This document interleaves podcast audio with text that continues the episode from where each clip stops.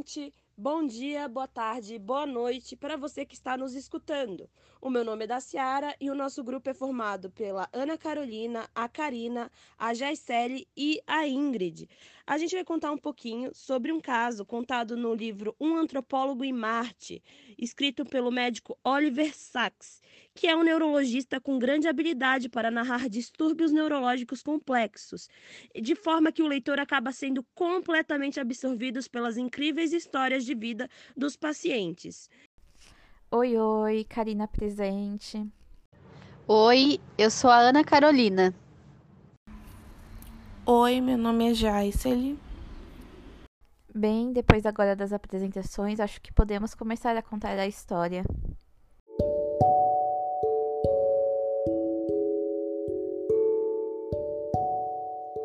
A história que estamos contando é sobre o caso do pintor daltônico, um pintor de 65 anos que sofre um acidente de carro e repentinamente torna-se totalmente daltônico, alterando o seu modo de vida, assim também mostrando as suas adaptações em cima disso. O Sr. Jonathan, logo após sofrer o acidente, ele começou a ficar depressivo, porque a cromatopsia mudou sua relação, como ele via o mundo, a sua leitura de mundo e os seus hábitos. Então, logo após o acidente, ele, ele não conseguia distinguir as letras. Ele dizia que estava lendo grego, mesmo não tendo noção de como era a escrita grega, só enxergava a figura e tinha consciência de que se tratava de uma língua na qual ele não tinha conhecimento as suas relações sociais passaram a não existir até com a sua própria esposa. Ele relatava que as pessoas tinham um tom de rato, que era descrevendo um cinza repulsivo que tinha o tom de pele das pessoas, né? Os alimentos também sofreram é, questão que ele via como menos apetitoso. Tinha um aspecto acinzentado, fazia com que ele fechasse os olhos para comer, o que não mudava o fato de que até na sua imaginação visual não era o mesmo, porque ele também não se lembrava das cores. Ele, como pintor, tinha parado com as obras, ele decidiu pegar o ateliê dele, que era uma sala, e pintou inteiramente de cinza, com escala diferente de preto e branco, para as pessoas terem noção de como ele enxergava o mundo. É, a pessoa também tinha que estar pintado de cinza para se tornar parte da realidade e não ser apenas um observador. É importante é, falar que ele descrevia esse chumbo e cinza, mas a realidade aqui na, lingu na linguagem comum das cores e pela perspectiva de antes, nada descrevia com exatidão, né?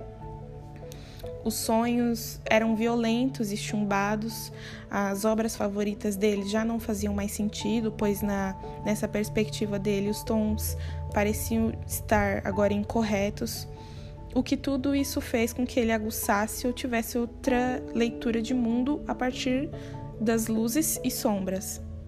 Dirigir também era um desastre, chegou a tomar multas no começo da, dessa adaptação por passar em farol vermelho.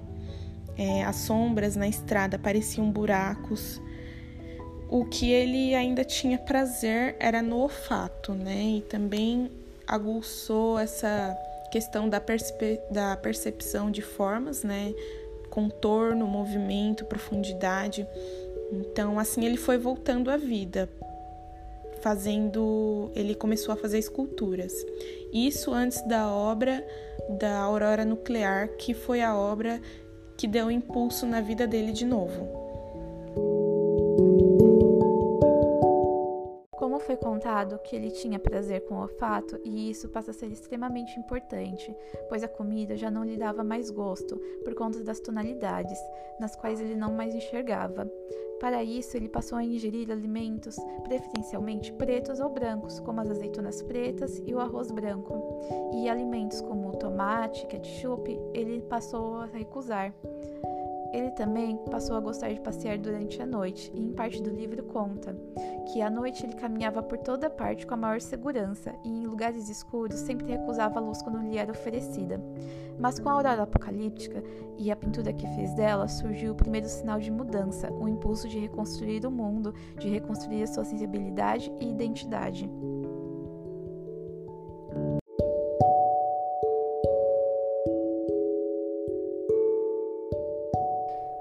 E agora contar um pouco sobre os testes realizados no Sr. Jonathan, que são relacionados à neurociência e à questão do daltonismo da parte dos diagnósticos realizados.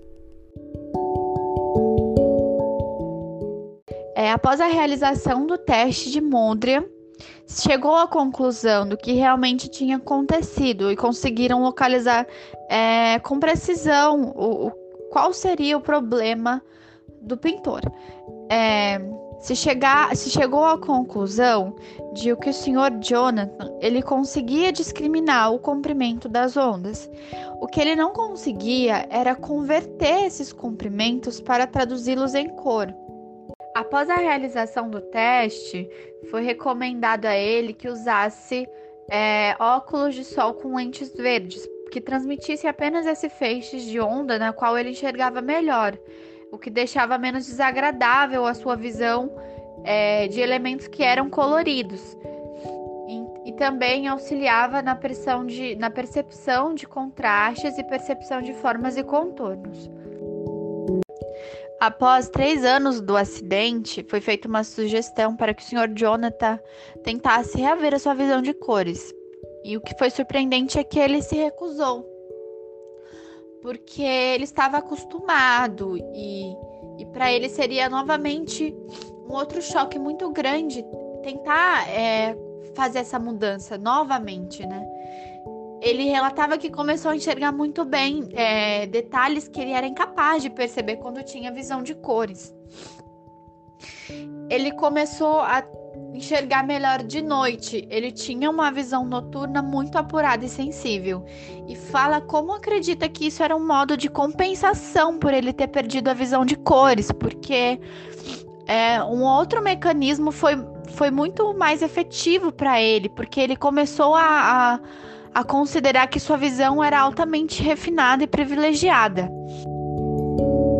É interessante considerar a lei do uso e desuso porque esse mecanismo de visualização das cores, quando interrompido, no caso do Sr. Jonathan, é, foi também compensado com outros mecanismos e outras adaptações que tornou a visão do Sr. Jonathan muito apurada em outros aspectos. Ocorreu a adaptação e uso do sistema M, que é sobre detecção de movimento, e ele tinha uma detecção de movimento muito sensível após o acidente.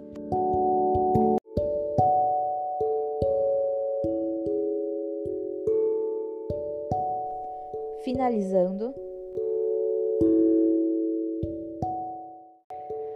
O daltonismo, ou também chamado de discromatopsia, é uma condição que gera principalmente a dificuldade das pessoas em distinguirem entre as cores de vermelho e verde. É, no caso do pintor Jonathan, ele teve uma cromatopsia, que é um daltonismo total, pois ele não era capaz de distinguir nenhuma cor. Essa é uma condição é, majoritariamente associada à herança genética. Alguns casos podem ser relacionados às lesões oculares ou cerebrais, né, que foi o caso do pintor. É, pois ele não é, pois ele era uma pessoa que enxergou normalmente por 65 anos. Em casos genéticos, a pessoa apresenta alterações nos cones ou até mesmo a ausência deles, que são as células responsáveis pela visão das cores. E que não foi o caso do Sr. Jonathan.